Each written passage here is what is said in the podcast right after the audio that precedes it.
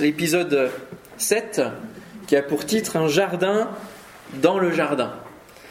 Et alors que Dieu a donné une aide semblable à Adam dans le jardin d'Éden, eh bien Dieu s'est aussi préparé euh, finalement un peuple qu'il aime et qu'il compare souvent à une femme dans les prophéties. Sion. Hein. Sion, souvent va être appelée la prostituée, puisqu'elle se prostitue en allant voir des faux dieux dont on a parlé euh, ce matin. Israël est comparé également à une vigne tout au long de la parole, une vigne euh, sauvage qui veut déborder de l'enclos. Mais il veut prendre soin d'elle, alors il coupe, il monte, il arrache, mais il laisse toujours un reste afin que la vigne reprenne pour pouvoir euh, finalement la domestiquer, afin qu'elle porte un fruit qui est bien meilleur. Et j'aimerais aller avec vous dans le Cantique des Cantiques. Je vous l'avais promis. Hein. Au chapitre 1er. On va commencer par le commencement. Cantique des Cantiques, chapitre 1er. Verset 2. Qu'il me baise des baisers de sa bouche, car ton amour vaut mieux que le vin, tes parfums ont une odeur suave, ton nom est un parfum qui se répand. C'est pourquoi les jeunes filles t'aiment. Entraîne-moi après toi, nous courrons. Le roi m'introduit dans ses appartements. Nous nous éguerrons, nous nous réjouirons à cause de toi, nous célébrerons ton amour plus que le vin. C'est avec raison que l'on t'aime. Je suis noire, mais je suis belle, fille de Jérusalem, comme les tentes de Kédar qui sont dans le désert et qui sont faits en poils de chèvre noire, comme les pavillons de Salomon. Ne prenez pas garde à mon teint noir, c'est le soleil qui m'a brûlé. Les fils de ma mère se sont irrités contre moi, ils m'ont fait gardienne des vignes, ma vigne à moi, je ne l'ai pas gardée. On va s'arrêter là. Ma vigne à moi, je ne l'ai pas gardée. Israël n'a pas veillé sur lui-même. Le peuple n'a pas veillé. Et les rameaux de sa vigne, donc du peuple de Dieu, dégénèrent. Elle est sauvage parce qu'elle veut être libre, mais elle ne comprend pas que son bonheur eh bien, ne peut s'inscrire qu'en son Dieu, que dans ce que Dieu lui propose, la véritable liberté. Alors, euh, le parallèle de la vigne euh, est une étude en soi, donc euh, je ne vais pas énormément développer, mais on retrouve dans le Cantique des Cantiques l'ambiance d'un jardin, d'un monde verdoyant, où l'on court, où l'on gambade. On, retrouve voilà, le lexique des, animaux et, de la végétation, tel le jardin d'Éden. Et les conséquences de, ce jardin qui était, qui était bon, vous vous souvenez, hein, il y avait des sens qui étaient éveillés au travers de la vue, au travers euh, du goût, et là aussi, le fruit est doux au palais. Et puis il y a aussi un rappel avec euh, Noé et le vin qu'il a cultivé, dont il s'est enivré. Mais là, c'est d'amour que l'on s'enivre. Plus que le vin, parce que l'amour est meilleur que le vin. Israël se rend compte ici des bienfaits de l'Éternel à son égard. Tout ce qu'il peut lui proposer. Et les sens qui sont éveillés dans le Cantique des Cantiques ne sont pas forcément la, vue, euh, même s'il y en a un peu, mais on a de la poésie qui se clame à l'oreille, qui se déclame. Et puis, le parfum, le parfum qui se répand. Ce sont d'autres sensations. Nous fermons les yeux et nous pouvons imaginer tout un tas hum, de possibles, de possibilités. Par exemple, je vous avais fait fermer les yeux hein, le, premier jour, vous vous souvenez hein. Moi, je suis une fleur qui pousse dans la plaine du Saron un lys de la vallée. Quand on ferme les yeux, on s'imagine le paysage et le, lys qui, qui croît. Oui, comme un lys parmi les ronces et mon ami parmi les filles. Cantique des Cantiques, là c'est au chapitre 2, versets 1 à 4. Et puis, euh, puis verset 10, il dit comme un pommier parmi les arbres de la forêt et mon ami parmi les jeunes gens. J'ai grand plaisir à m'asseoir à son ombre. Et oui, parce qu'autant euh, les térébins de ce matin étaient utilisés parce qu'il y avait de l'ombre, on parlait, et puis on, faisait un culte auprès d'un faux Dieu, d'une idole. Mais autant Dieu propose déjà la même chose.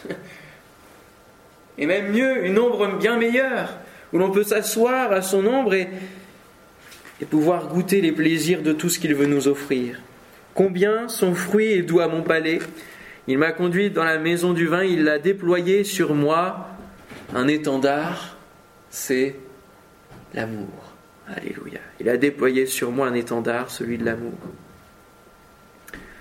Et Dieu parle de, promesses. Mon bien-aimé me parle et il me dit, Lève-toi mon ami, viens donc ma belle, car l'hiver est passé et les pluies ont cessé. Et oui, les temps de difficultés, de désert, de jugement sont passés. Leur saison est finie. On voit des fleurs éclore à travers le pays et le temps de chanter est revenu. Ça parle du, retour d'Israël au Seigneur. Forcément, les chants d'allégresse reviennent. La voix des tourterelles retentit dans nos champs. Sur les figuiers, les premiers fruits mûrissent. La vigne en fleurs exhale son parfum. Lève-toi, mon ami, et viens. Oui, viens, ma belle. Lorsque Israël dit je suis noir mais je suis belle, en fait elle a été, euh, elle a été brûlée par le soleil de la justice qui a exercé son jugement. Et donc forcément le peuple d'Israël portera toujours les marques de ce jugement. Et les fêtes qui sont encore célébrées aujourd'hui rappellent tous les moments difficiles que le peuple a pu, traverser, mais aussi les temps de délivrance il y a des temps de pardon, il y a des temps de, de fête, d'allégresse, mais elle marque, et le peuple marque sur euh, sa peau l'effet des jugements parce qu'elle s'était éloignée de son, de son fiancé, hein, tout simplement, et elle revient. Donc il y a, il y a l'espérance d'un retour de cette vigne qui était devenue sauvage. Et Dieu l'appelle lève-toi, viens, viens avec moi. Et Dieu ne cessera jamais de nous appeler. Lorsque nous partons peut-être à la dérive ou dans des projets qui sont fous et qui n'étaient pas de lui, le Seigneur vient toujours dire, reviens moi, reviens. L'herbe est toujours plus verte ailleurs. Encore une nouvelle expression, mais c'est vrai.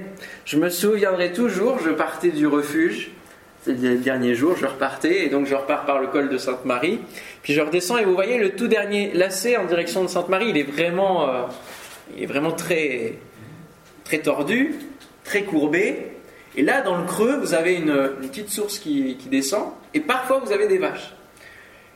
Et alors, qu'est-ce que je vois? Je vois une vache, parce que le talus, du coup, il remonte, et le sol est plus bas, une vache qui avait la tête presque sur la, sur la route, donc le talus, et elle était passée sous le barbelé, elle était comme ça, enfin je vous l'imagine très mal, mais elle était en fait couchée sur le sol, la tête complètement euh, dehors pour aller grappiller de l'herbe.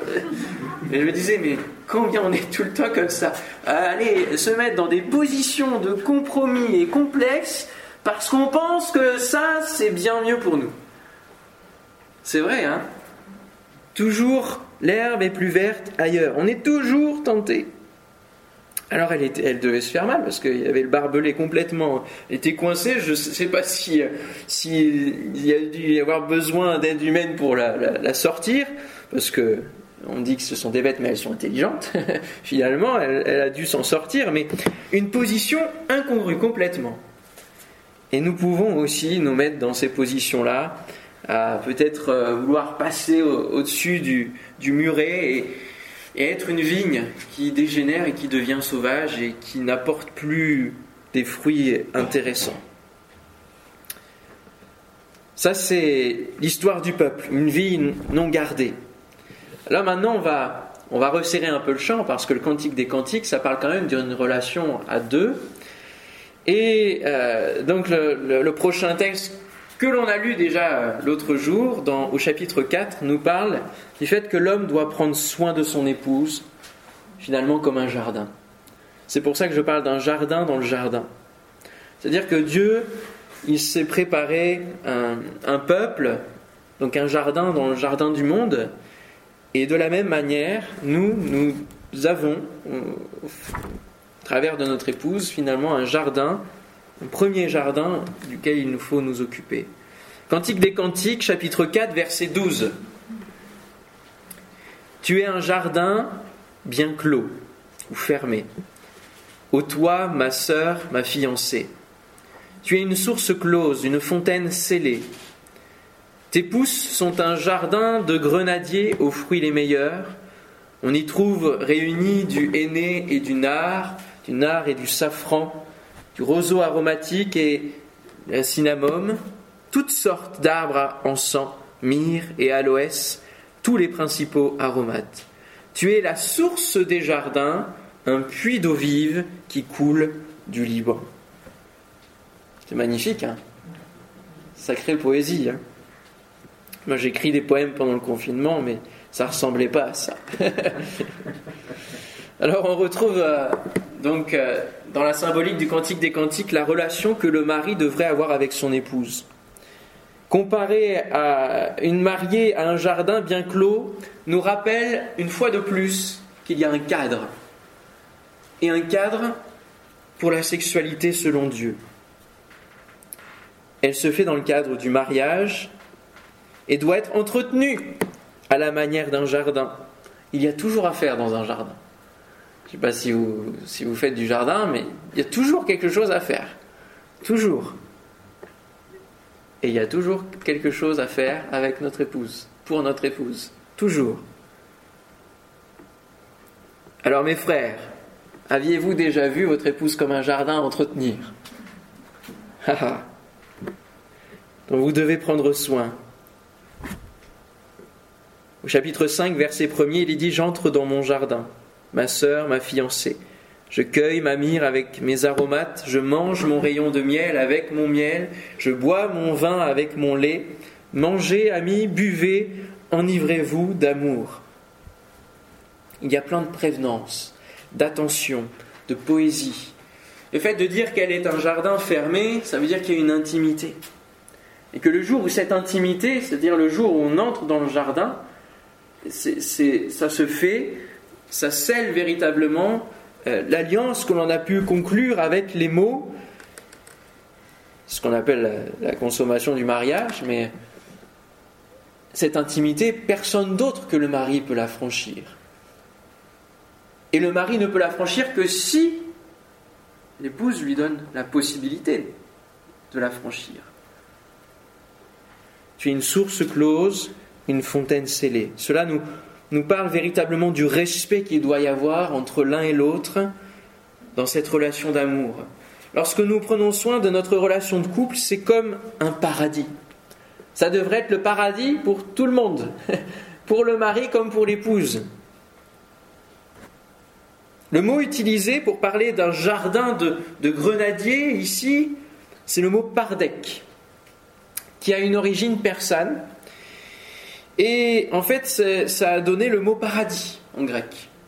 Donc, le mot du paradis, hein, notre thème c'est de l'Éden au paradis, le mot du paradis vient à l'origine donc de la Perse. Et la Perse, vous savez que c'est pas très loin d'Israël, et puis qu'ils vont connaître d'ailleurs la domination, la domination perse, et aussi la libération au travers de, ces rois euh, qui vont permettre la reconstruction du pays. Et c'est une langue donc dans laquelle, en fait, ce mot pardek désigne un parc planté d'arbres qui est dans un climat brûlant. Voilà, c'est, le, monde, perse, c'est l'Iran aujourd'hui, et c'est un climat euh, très, très torride, très brûlant.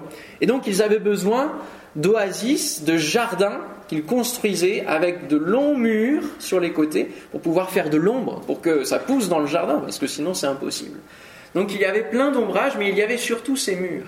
Et quand vous regardez, parce que bien sûr le monde perse va même jusque euh, voilà sur, l'Inde aujourd'hui, eh bien finalement ça ressemblait au jardin qui ressemble au Taj Mahal. Voilà la construction un petit peu euh, linéaire. Il y avait un, grand euh, temple, en tout cas construction architecturale et puis s'en suivait le jardin. Alors j'ai juste une petite image de euh, ce, qui est représenté, c'est le que je vous dise pas de bêtises, c'est à Persépolis, qui était donc la, capitale, enfin une, grande, une grande ville de Perse. Et donc voilà euh, à quoi pouvait ressembler, ça c'était le jardin de Darius. Bon, forcément, euh, tous les jardins n'étaient pas de cette ampleur-là, mais quand vous regardez ceux qui font les fouilles archéologiques aujourd'hui, c'est un endroit où il n'y a rien, c'est le désert, complètement, où rien ne peut pousser. C'est un véritable désert, il fait trop chaud pour que des choses puissent bien pousser, donc il crée des jardins. Donc il y a une volonté dans le fait de créer des jardins. Ça ne vient pas tout seul comme ça. Et donc on voit que Dieu a, une volonté de créer le jardin d'Éden avec un cadre, et il a une volonté aussi de créer un jardin dans le jardin avec un cadre. Donc c'est un véritable oasis au cœur du désert.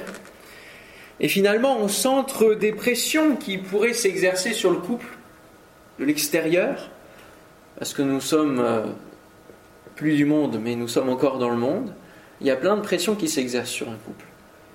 Plein de choses qui viennent, des pressions sociétales, professionnelles, relationnelles, spirituelles, qui viennent de l'extérieur, avant qu'il y ait peut-être des tensions même à l'intérieur, mais si nous faisons tout ce qu'il faut pour entretenir la relation de couple et que tout va bien entre les deux, alors c'est de l'extérieur qui va avoir cette pression, cette chaleur, et il est important eh bien, d'avoir un socle solide à l'intérieur pour justement contrer tout ce qui peut se présenter au duo qui fonctionne.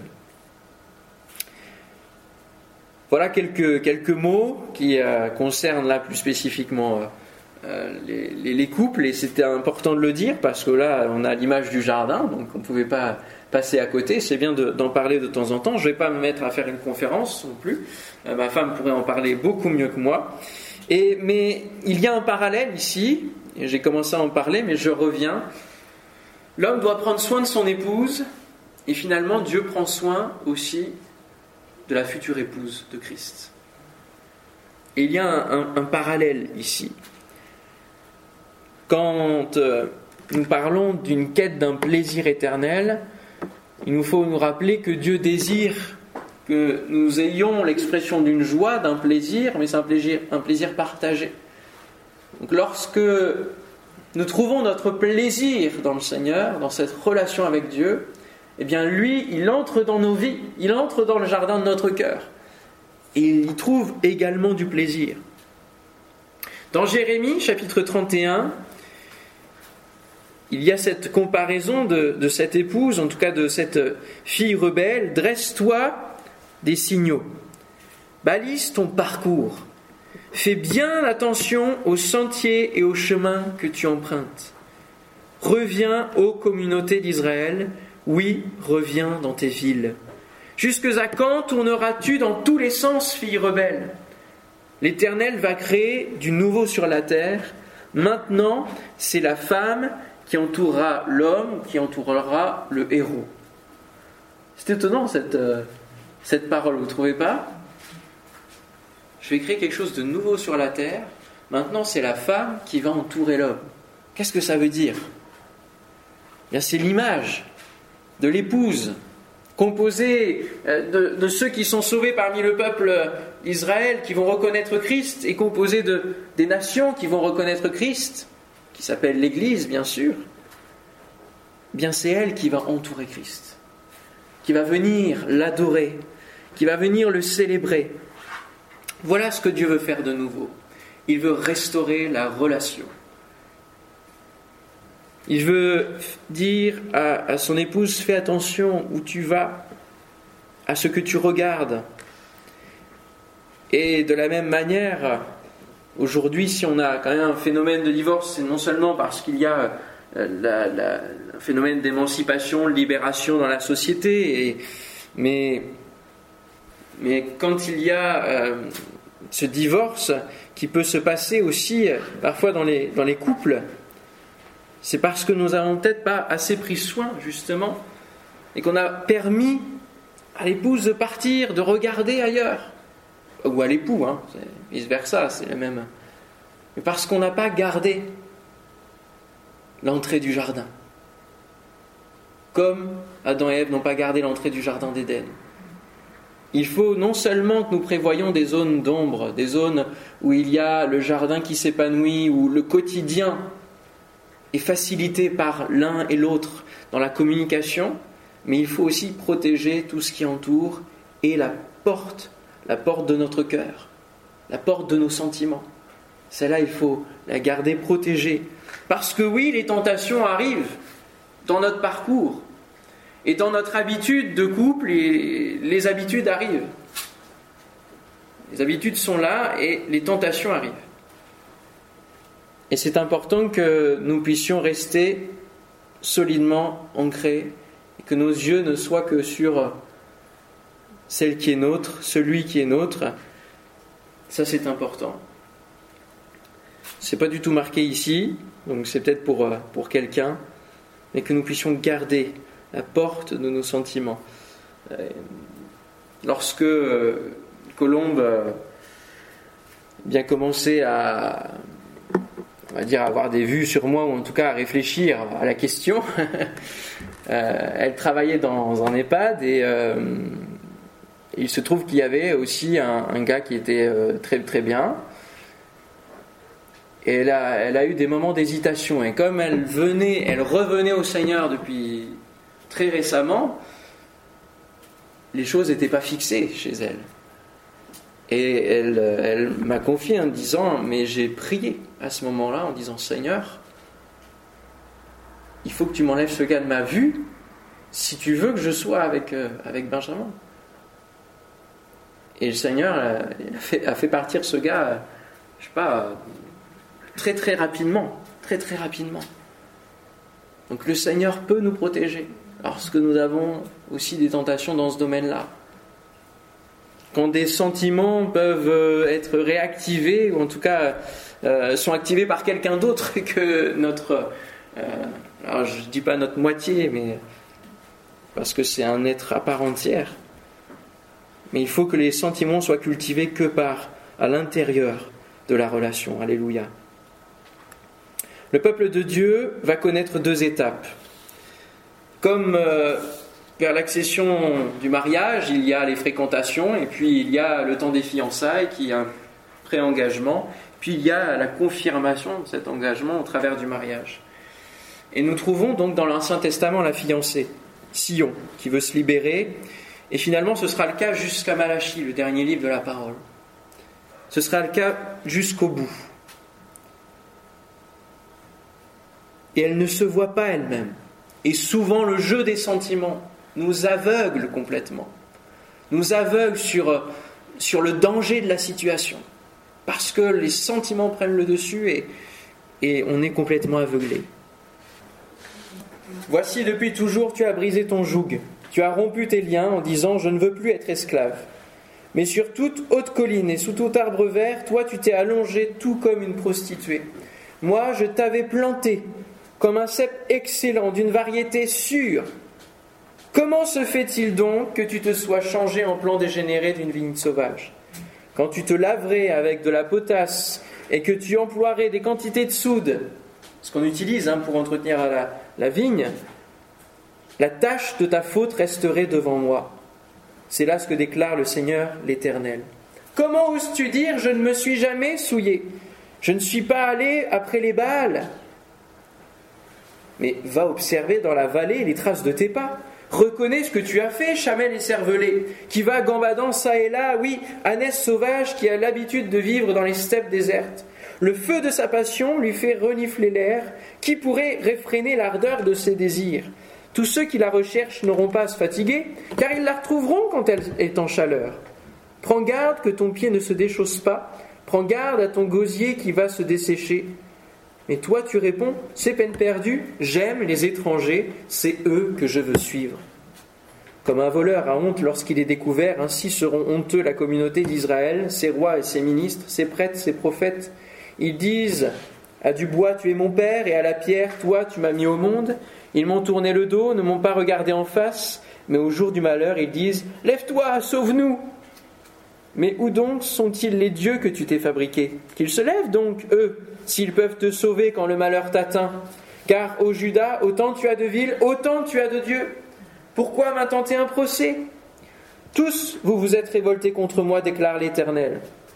J'ai frappé vos enfants, mais c'était peine perdue, car ils n'ont pas voulu accepter la leçon.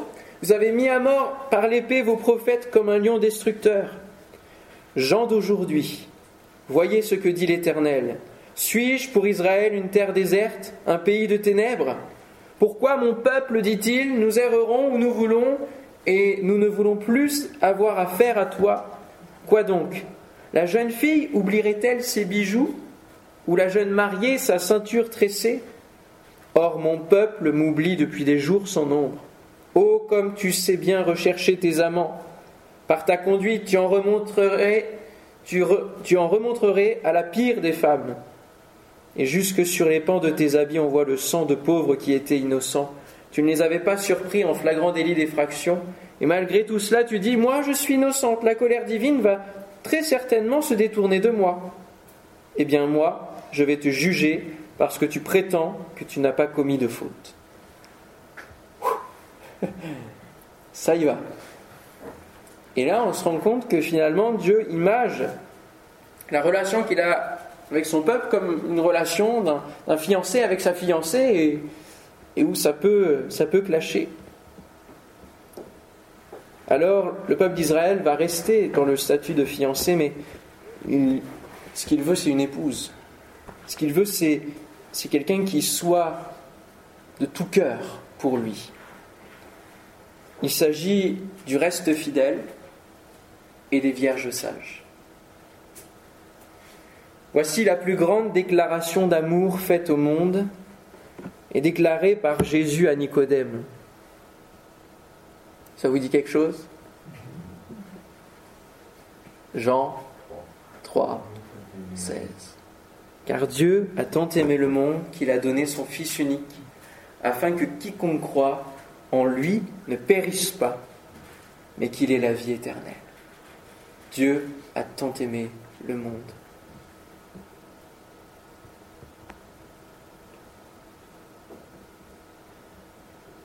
Dieu a tant aimé le monde. Quand je lisais les versets de, tout à l'heure, je pensais à l'église de la Odyssée, qui ne se voit pas. Elle est pauvre, aveugle, misérable, nue, mais elle, elle ne se voit pas. Alors autant ce qui a été pour Israël peut l'être pour l'Église aujourd'hui. Dans quel état le Seigneur va venir retrouver son épouse? Sera-t-elle belle? Sera-t-elle irréprochable? Pure, sans tache C'est ce qu'il désire au plus profond. Dans l'Église, rien ne se voit. Pendant les cultes, rien ne peut se voir de ce qui se passe dans les maisons. Que ce soit les souffrances, que ce soit les douleurs, que ce soit les tentations, les choses avec lesquelles on combat et qu'on n'arrive pas à surmonter, rien ne peut se voir à l'Église. Mais le Seigneur, lui, il regarde, il considère, il passe, il sonde les cœurs et les reins et il sait, lui, quel est l'état de son Église. Le résultat du sacrifice, c'est que Dieu prend soin en tenant ses promesses. Et tenir ses promesses, c'est l'une des clés, l'un des secrets pour tenir son couple. Dieu va tenir jusqu'au bout toutes ses promesses. Apocalypse chapitre 19, verset 5. Une voix sortit du trône disant Louez notre Dieu, vous tous ses serviteurs, vous qui le craignez, petits et grands.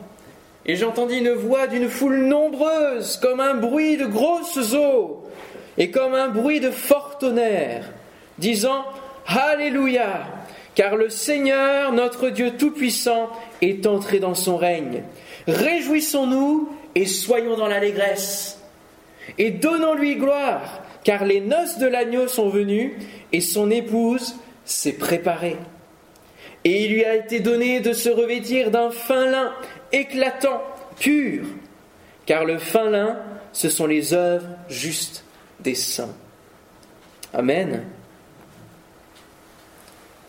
Autant il y a des difficultés qui sont à passer, à surmonter, il y a un combat parce que le prix a été payé et le prix a été payé tellement fort que nous nous devons de tenir bon dans la sainteté, dans la sanctification, dans ce processus qui va aller croissant jusqu'à ce que le Seigneur revienne nous chercher. Rien n'est acquis et il faut chaque jour veiller sur soi-même, veiller sur ses relations.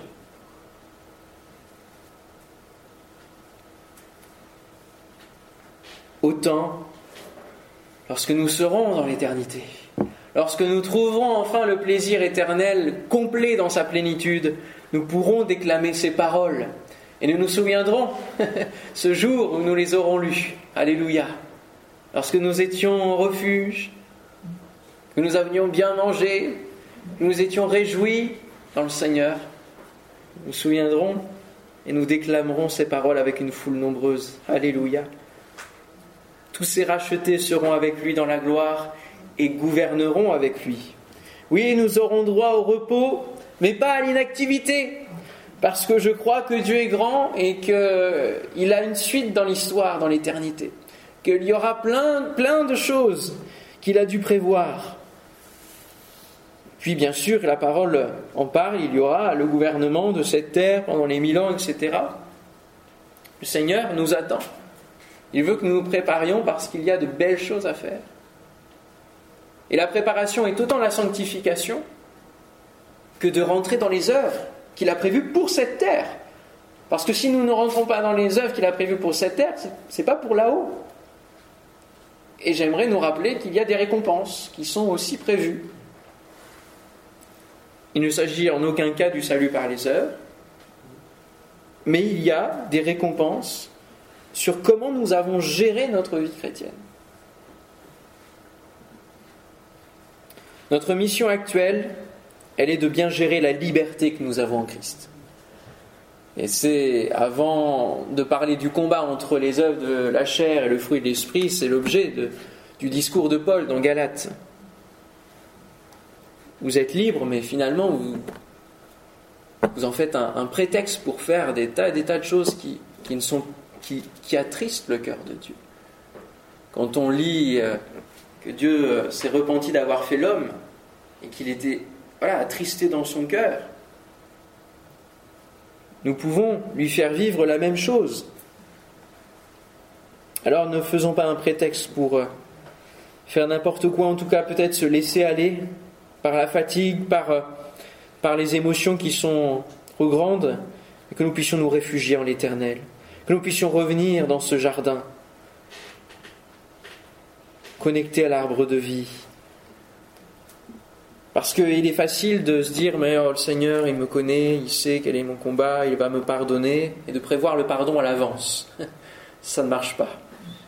On ne peut pas se moquer de Dieu ainsi, on ne peut pas prévoir en disant, le Seigneur, bon, tu vas me pardonner. Hein.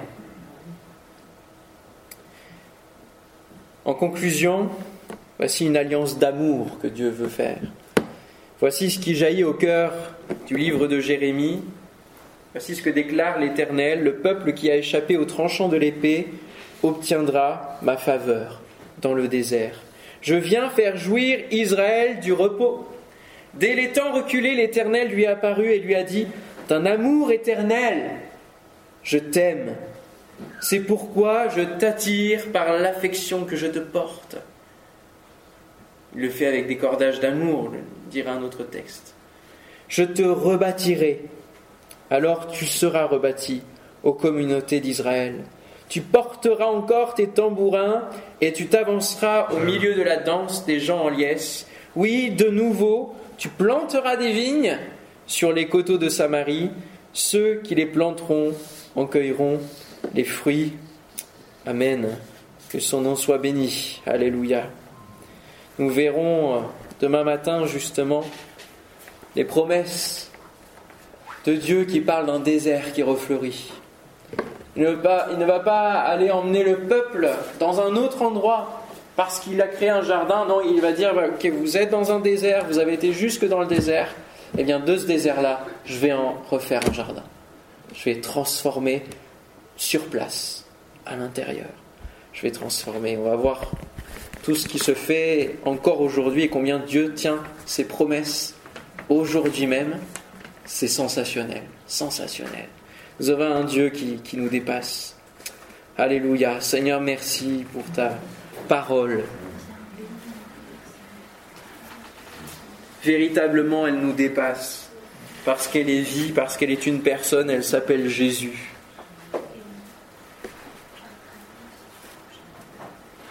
Et c'est pour ton fils que tu appelles une épouse, afin de célébrer de grandes noces, de grandes réjouissances, et de nous faire goûter aux fruits les meilleurs de ton paradis, de ce jardin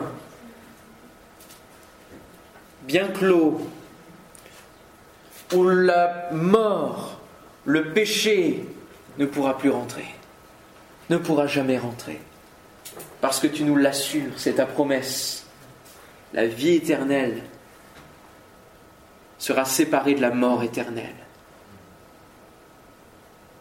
Et Seigneur, nous ne voulons pas louper le coche à cause d'une infidélité, à cause de, choses qui viennent torturer notre âme, notre esprit. Seigneur, viens nous donner ce soir de reconsidérer le prix d'amour que tu as payé au travers de Jésus. Combien celui que nous allons épouser de cœur a donné sa vie pour nous, à notre place. C'est nous qui aurions dû être sacrifiés. Et c'est toi qui es passé par amour pour nous. Seigneur, viens nous donner de considérer véritablement que non seulement ce prix payé nous empêche de te décevoir, de t'attrister, mais surtout que ce prix payé soit aussi le refuge, justement, pour ne pas tomber en tentation. Seigneur, viens fortifier nos esprits qui sont sujets à la faiblesse, comme tu le diras aux disciples dans le jardin de Gethsemane. Donne-nous, Seigneur, de nous tenir en toi quotidiennement, dans la prière, dans la méditation de ta parole, afin de ne pas flancher, mais d'être fort en toi. Alléluia. Seigneur, je te prie pour mes frères, mes sœurs qui euh, sont venus ici. Peut-être que certains sont venus parce que justement, ils avaient besoin de revenir pleinement à toi, de prendre ce temps à part pour se remettre à niveau. Seigneur, que ce soit un nouveau départ, mais qui dure longtemps, Seigneur, au nom de Jésus. Que ce soit pas un feu de paille, ce soit pas juste je monte sur la montagne et je redescends dans la vallée et, je dégringole, mais que en redescendant dans la vallée, je ne craigne rien parce que toi tu es là. Ta houlette, ton bâton me rassure et tu me donnes de prendre la victoire sur mon péché parce que tu l'as crucifié à la croix. Tu me donnes de pouvoir résister aux ténèbres qui veulent m'envahir ce péché qui m'enveloppe si facilement, parce que toi tu vis en moi et que je suis ta propriété. Alléluia. Merci de fortifier chacun d'entre nous et de nous, aider, de nous aider à veiller chaque jour, chaque jour jusqu'au bout. Que nous ne lâchions rien qu'une journée, que tout soit toujours consacré pour toi. Que nos journées, Seigneur mon Dieu, puissent rentrer dans le cadre des œuvres que tu as préparées d'avance pour nous. Viens nous les révéler et viens nous donner, Seigneur mon Dieu, comment tu veux que nous fassions. Viens ouvrir les portes des œuvres, Seigneur, qui sont les tiennes et qui vont réjouir ton cœur, qui vont te faire plaisir, Seigneur. Nous voulons te faire plaisir. Nous voulons te dire que nous t'aimons. Alléluia. Est-ce que quelques-uns veulent simplement élever, peut-être ça peut être pas long, juste dire Seigneur, je t'aime. Alléluia. Peut-être faire monter vers lui justement des déclarations d'amour.